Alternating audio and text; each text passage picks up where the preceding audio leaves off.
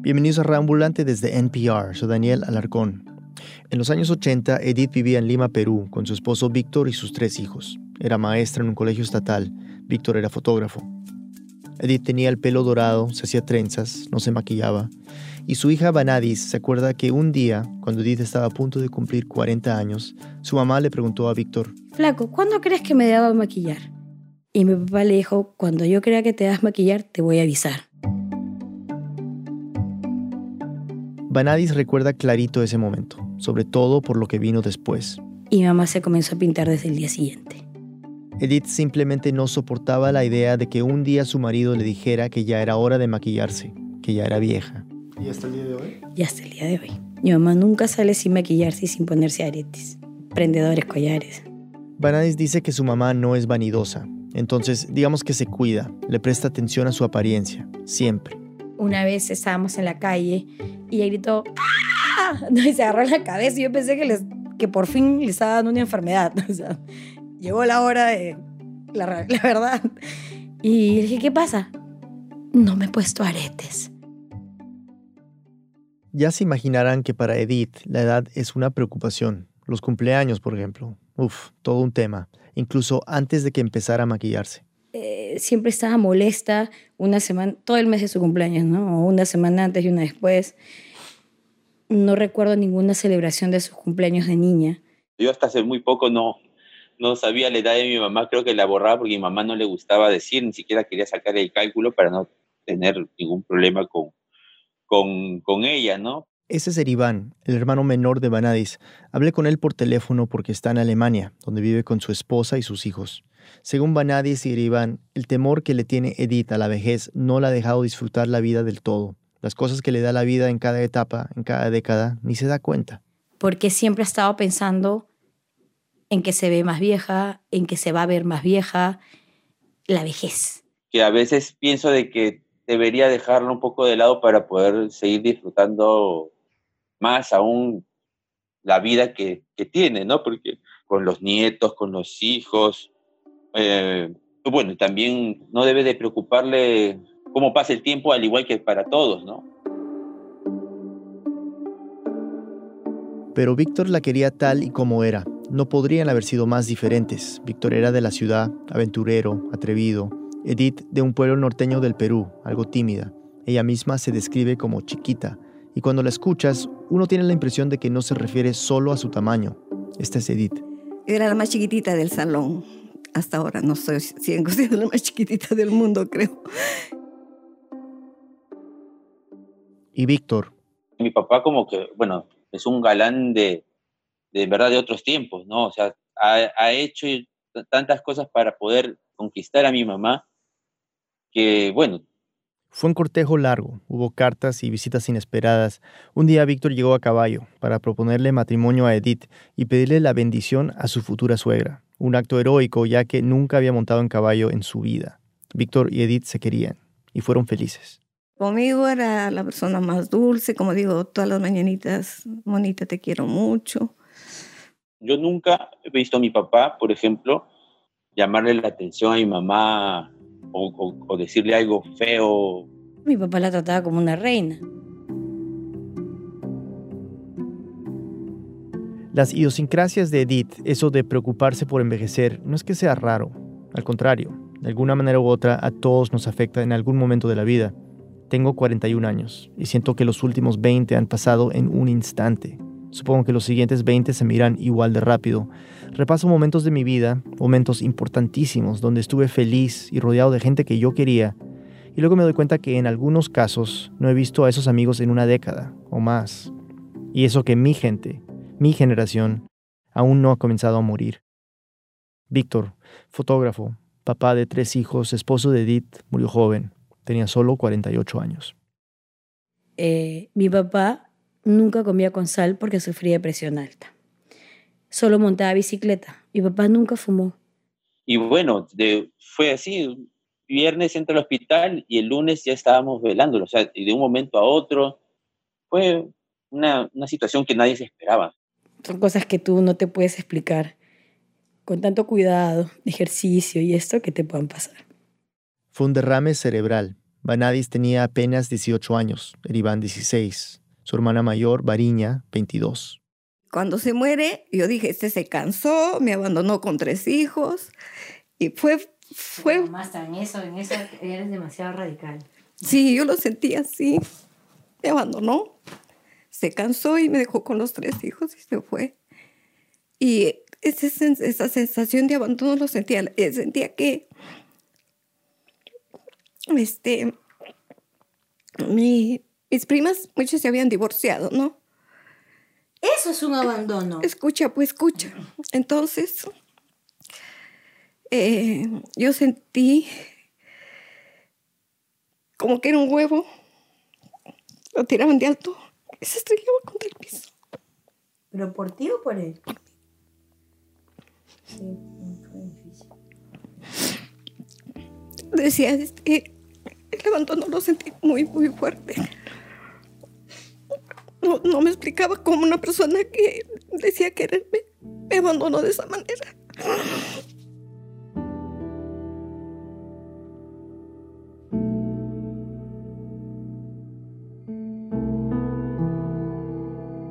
Cuando mi papá muere, mi mamá como que se le, se le apaga todo eso, ¿no? Mi mamá no comía, mi mamá no hablaba, mi mamá estaba vestida de negro. No tenía iniciativa para, no sé, ir al cine, para, para ir a algún lado o para invitar a alguien a comer, no, no tenía iniciativa para esas cosas, ¿no? Falleció yo, yo bloqueé todo lo que, esa cosa linda que me conectaba, ¿no? Con, con el mundo.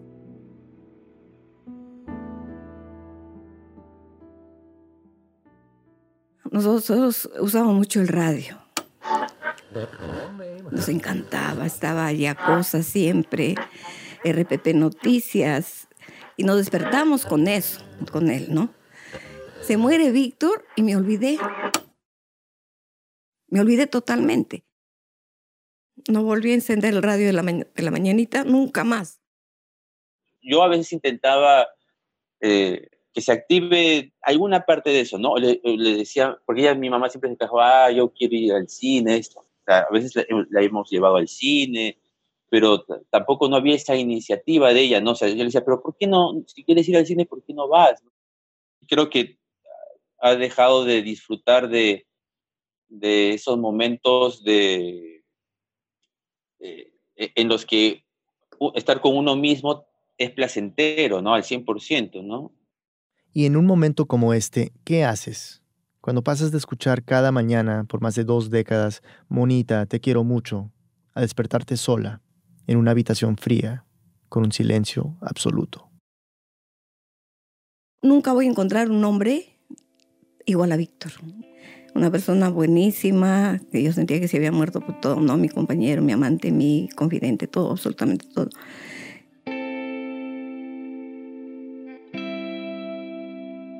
Después de la muerte de Víctor, Edith vendió algunas de las cosas que él tenía, máquinas de edición que ya no se iban a usar, y con este dinero Edith abrió una tienda donde vendía productos naturistas.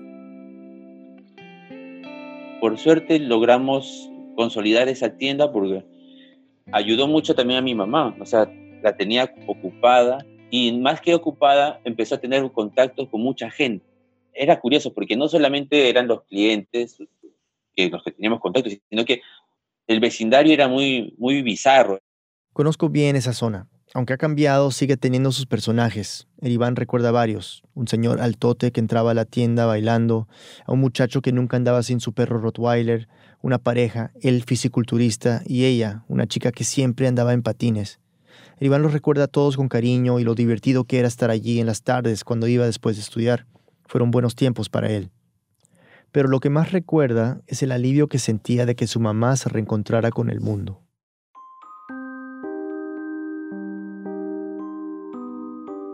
Pero algo faltaba, cierta chispa, cierta alegría.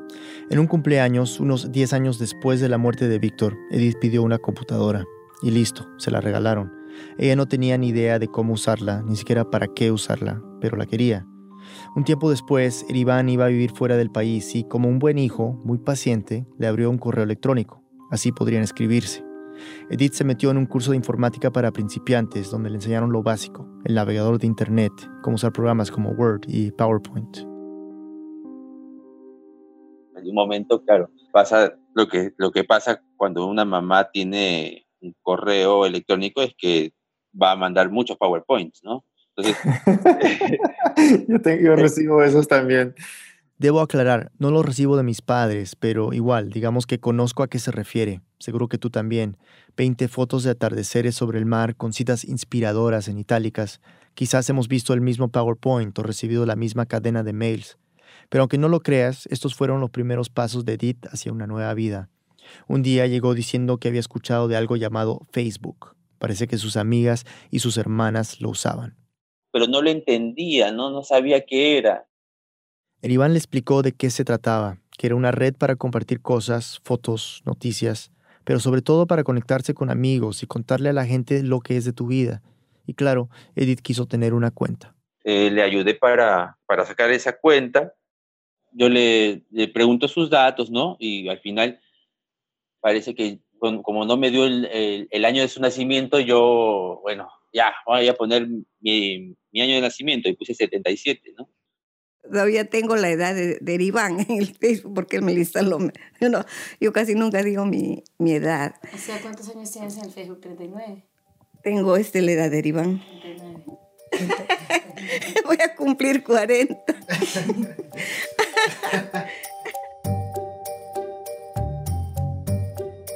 yo recuerdo a mi mamá lo que me decía, no entiendo, no entiendo, viene mucha información, mucha, no, no sé qué hacer. Y bueno, yo pensé, ahí quedará, ¿no? O sea, no todo el mundo le encuentra facilidad a esto, ¿no? Pero después de un tiempo... Mi mamá volaba a la casa a conectarse al Facebook. La vi que empezó a postear, empezó a postear, empezó a colocar, comentar. No sabía conectarse en otras computadoras. Con el Facebook, el PowerPoint por los correos ya, ya fueron, ¿no? Esa es historia. Pero mi mamá empezó a sufrir un alejamiento y bueno, vi que se, se, se enganchó de alguna forma, ¿no? Y este, el Facebook es para ella esencial. Sí, claro, para ella y para millones de personas más. Pero ¿por qué? Se ha contactado con gente que no veía décadas, ¿no? Amigos de ella que viven en otros países. Amigos de, de la infancia, cuando le han pedido algún tipo de reencuentro, ella se ha reencontrado con la gente de su promoción. Ha viajado a su pueblo para un encuentro con sus alumnos y eso como que la, la activó, ¿no? La, la, volvió a, a, tener una vida social que no, antes no, no, la, no la estaba teniendo, la había perdido, ¿no? Pero no solo fueron reencuentros con gente del pasado, sino también con ella misma. Primero solo salían fotos de sus nietos y luego mi mamá empezó a sacar unas fotos que yo nunca había visto en mi vida, de ella de joven, pero joven de 15 años, de 14 años, de 16 años. Facebook se estaba convirtiendo en una manera de recordar quién había sido ella antes de la muerte de Víctor, redescubrirse en su pasado, un pasado que por años sintió distante y que ahora, de manera súbita, ya no lo era ha empezado también a tener contacto también con su, no sé, las cosas que a ella le gustaban, la, la eh, música de su época, eh, algunas escenas de películas que le gustaban, ¿no? Y el bienestar no solo ha sido para Edith, sus hijos también sienten que gracias a Facebook han recuperado algo. No noto de que tiene algo más que contarme también ella, ¿no? Tiene algo más que decirme y, y, eso es algo que, que también ya se había perdido un poco, ¿no? Una pausa y volvemos.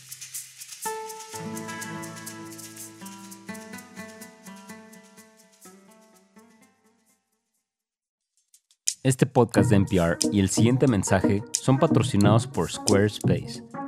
El destino llama, dice que necesitas una nueva página web. Crea una tú mismo de manera fácil y con el apoyo del galardonado servicio al cliente que está disponible las 24 horas del día, los 7 días de la semana. Ingresa a squarespace.com para obtener una prueba gratuita y cuando estés listo para lanzar tu página, usa el código radio para ahorrarte 10% en la compra de tu primer sitio web o dominio. Sigue soñando, pero hazlo una realidad con un sitio web de Squarespace.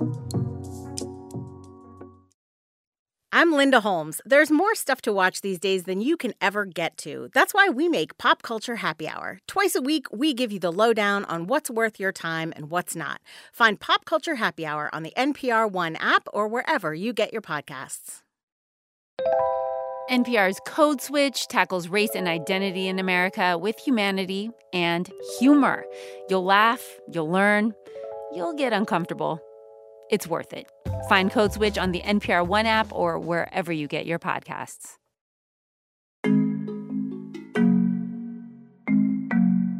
Estamos de vuelta en Radio Ambulante, soy Daniel Alarcón y aquí tengo que hacer una confesión. Cerré mi Facebook hace un par de años, ni me acuerdo la verdad. Sin lugar a duda, Edith lo entiende mejor que yo, pero a mí nunca, nunca me gustó. Creo que en un momento llegué a tener, no sé, como 14 amigos y pues ya me parecía abrumador. Hay gente que tiene 500 amigos o 1000 y ni me imagino cómo lo logran. Y más bien, siempre he sido escéptico de la idea de redes sociales. Claro, tengo mi Twitter, pero no me lo tomo tan en serio. Lo uso casi exclusivamente para comentar tonterías sobre fútbol, un pasatiempo bobo. Pero leo mi timeline y me pregunto si este flujo constante de información ayuda o más bien perjudica la manera en que nos relacionamos con otros. Es una pregunta importante, ahora más que nunca. Para muchos Facebook ha dejado de ser una distracción inofensiva y se ha convertido en una herramienta nefasta para manipular y distorsionar la democracia. Cada día salen más noticias sobre cómo la plataforma viola la privacidad de sus usuarios o amplifica fake news. ¿Recuerdas cómo era la vida antes de Facebook, cuando le perdías el rastro a la gente? Y muy de vez en cuando un nombre de tu pasado aparecía y te preguntabas, ah, ¿qué será de fulanito? Con Facebook eso ya no pasa, obvio, o sea, esa duda, porque pones el nombre de fulanito en el buscador y ¡zas! Ok, a lo que voy es que esa posibilidad de desaparecer también representa la posibilidad de reinventarse. Es decir, qué suerte la mía que Facebook no existía cuando yo era adolescente. Solo pensarlo me da vértigo. Puedo ser otra versión de mí mismo sin tener que cargar ese pasado y cada versión de la persona que he sido conmigo, siempre. Sin Facebook puedes imaginarte quiénes son esa gente de tu pasado, en qué se convirtieron, y funciona igual para uno mismo. Puedes imaginarte quién serás, sin tener que estar siempre en vitrina, exponiendo una versión idealizada de lo que eres. Bueno, además, y quizás esto sea lo principal, ¿quién tiene el tiempo de mantenerse al tanto de todas las bodas, de los fines de semana, de las fotos de los bebés, de los cumpleaños y demás, de centenares de amigos y conocidos que uno acumula en la vida? Pero ya, mis quejas sobre Facebook no son nada originales y quizás hasta pedantes. Bien, cuando hablé con Edith, cuando ella y Vanadis y Iván me contaron sobre el cambio que había representado para ella entrar a Facebook, pensé, ah, ok, entonces de esto puede tratar, para esto puede servir. Volvamos a la historia de Edith, porque primero fue la compu, luego el correo, luego el Facebook, pero faltaba el siguiente paso, entrar a la era móvil, el smartphone. Y decía, no, no entiendo el Smart. O sea, ¿para qué? Pero le explicaron que podía entrar a Facebook desde allí, estando en cualquier lugar, a cualquier hora. Entonces dijo que sí, que ya, a ver qué. Y eh, después ya me atrapó el, el, el aparatito. El celular.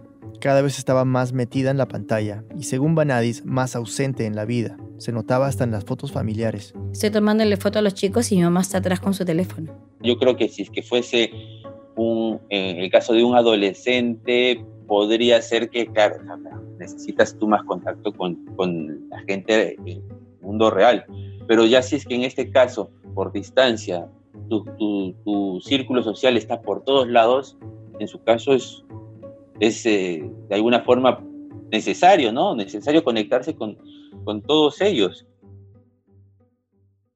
Y quizás la diferencia de perspectiva entre Vanadis y Eriván se debe al hecho de que Eriván vive lejos. Para Vanadis, que ve a su mamá constantemente, le molesta la obsesión con el celular, mientras que para Eriván, que está en Alemania, a miles de kilómetros de Lima, le parece chévere que Edith puede sentirse tan cerca.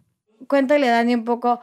Yo estaba en la selva, o en Argentina, no me acuerdo, y llamé y tú me dijiste, acá pues desconectada en Chocaya. Y yo te dije, pero si estamos hablando por teléfono, ¿cómo vas a desconectar? Es que no tengo Facebook.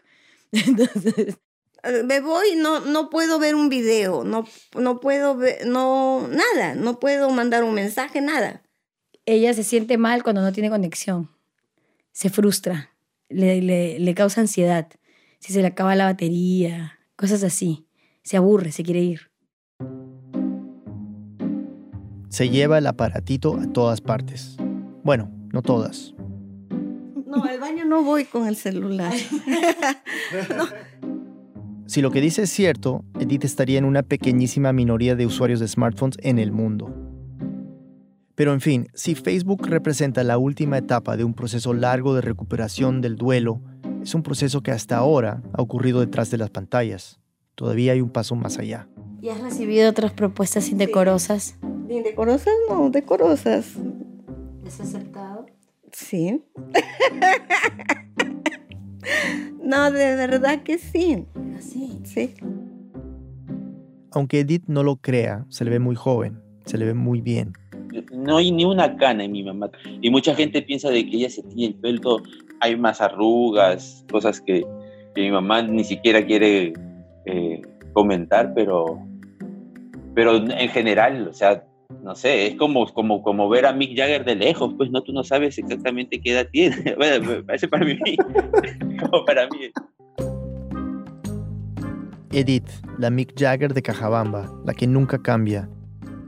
No voy a decir la edad que tiene porque primero no me lo he dicho, pero segundo por respeto. Y tampoco importa, es una mujer linda, chistosa.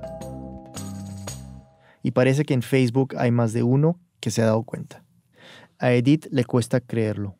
Yo recuerdo que tú me decías que como que querían verte y tú no querías que te vieran así y yo lo único que te dije fue que los años pasaban igual para todos, que cuál era tu temor.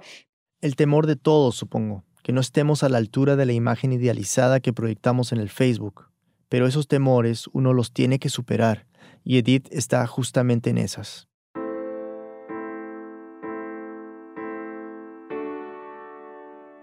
Cuando entrevisté a Vanadis y a Edith en Lima, no pensé que esta parte de la historia sería tan importante, porque no sabía que su retorno a la vida ya no era metafórico, que había pasado de lo virtual a lo real. Pero después me di cuenta de lo que representaba y sentí que era vital incluir esta parte, porque encierra lo que es el verdadero renacimiento de Edith. Y bueno, resulta que tiene un pretendiente, un hombre de su pueblo, de Cajabamba, que la buscó después de muchos años. Así que decidí volver a entrevistarla. Yo ya estaba en Nueva York, Edith en Lima, entonces decidimos hacerlo a la distancia. Y como se imaginarán, la única forma de que Edith conteste su teléfono es por medio de Facebook. Volví a abrir mi cuenta solo para hablar con ella. Y tengo que admitirlo, ha sido una de las entrevistas más divertidas de mi vida. Ok, volvamos al pretendiente, al señor de Cajabamba. Edith no lo veía desde que eran adolescentes, pero aún lo recordaba. Siempre estaba presto a ayudar. Y si tú le mandabas a hacer algo, lo hacía inmediatamente. Y era bien conocido en Cajabamba, súper conocido. Eh, fue el primero que llevó, creo, el, el, que es el mambo, comenzó a bailar mambo, bailaba, era bailarín. Tenía una pareja con la que lo llevaban al club a bailar. El señor le empezó a hablar por el chat del Facebook, digamos que era insistente. Me decía, yo me acuerdo de ti, yo tengo una foto tuya. Le digo, imposible, pues no, pues ¿de, de dónde? ¿Cómo? Yo nunca se lo he dado y me dijo, tú, me, me, me, relataba cosas de mi infancia, y yo le decía, no te has equivocado, bueno. ¿Por qué, ¿por qué no querías reconocer que eras tú? Si, si tú te acordabas de él, porque, era, de, era de, tu, de tu pueblo. Porque, porque me decía que había estado enamorado de mí, y eso me, me perturbaba, pues decía, ¿por qué no? Y que quería hacer un reencuentro conmigo. Y no, no yo no quería, pues yo pensaba que para qué, ¿no? No, no había necesidad. Hasta que un día le escribió. Yo sé que eres tú. Y me dijo, tú cojeabas un poco. Entonces, sinceramente ya no pude negarme a conversar con él como quien era yo, ¿no, Edith? El señor quería verla en la vida real, fuera de las redes, para darle aquella foto que él había guardado por tantos años. Y eso fue finalmente lo que la convenció.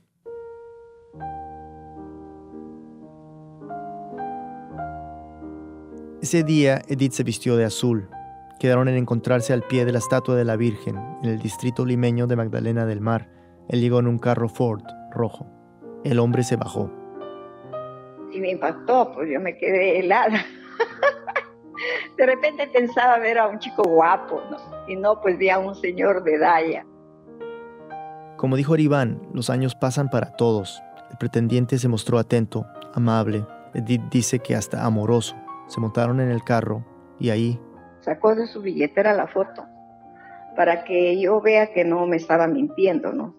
Era una foto de cuando Edith tenía más o menos 17 años. Sale en la plaza de Cajabamba junto con dos primas. A Edith le pareció una foto muy bonita. Estaba halagada, estaba, como te digo, muchas cosas deben haberme me olvidado porque estaba estaba bien, bien nerviosa, súper nerviosa, no. Y el pretendiente le dijo que la foto era un regalo para ella. Confesó que tenía una copia en su casa, en grande. Y Edith... No esperé, no, peor a mi edad, que alguien estuviera enamorado de mí me parecía increíble, no, no había en mi cabeza una situación así. Fueron a una heladería cercana. Era chiquita, linda, una vista preciosa. Se sentaron adentro en una mesa esquinera, frente a frente. Hablaron de su pueblo, Cajabamba, de la niñez agradable y tranquila que tuvieron allí. Y él me preguntaba, ¿nunca pensaste en mí como enamorado? La verdad, le dije que no, yo no había pensado nunca en, en ningún chico. Para Edith siempre había sido Víctor, nada más que Víctor, pero con Facebook, a través de esa pantalla que muchos vemos con cinismo, con tristeza, esa pantalla significó para Edith una segunda oportunidad. Al estar allí con ese amigo, sintiéndose querida, el centro de atención, algo empezó a cambiar y creo que se dio cuenta de algo importante, que de alguna manera u otra todos nos merecemos la oportunidad de ser felices. Porque no, no, no necesariamente tiene que ser algo igual, tendría que ser una persona de buena, buena, no necesariamente igual a Víctor, ¿no? Ya solté esa, esa situación de que como Víctor no va a haber otro, no voy a conseguir. Entonces, no se trata de reemplazar a Víctor, sino de vivir. Yo he perdido tiempo, de verdad, porque si yo hubiera estado vibrando bonito, ¿no? Pensando de que la vida me va a regalar más cosas, hubiera traído una persona eh, con iguales condiciones hacia mi vida, ¿no? Y allí, en esa heladería en Magdalena, con ese amigo, fue feliz, como lo fue en esa foto, en Cajabamba.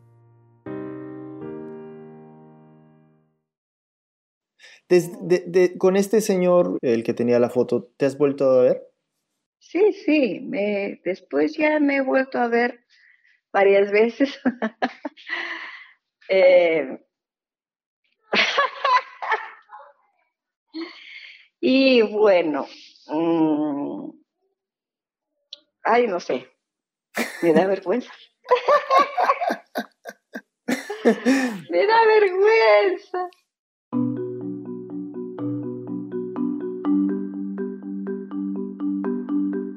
Edith Cuba Vicencio vive en Lima y en Facebook.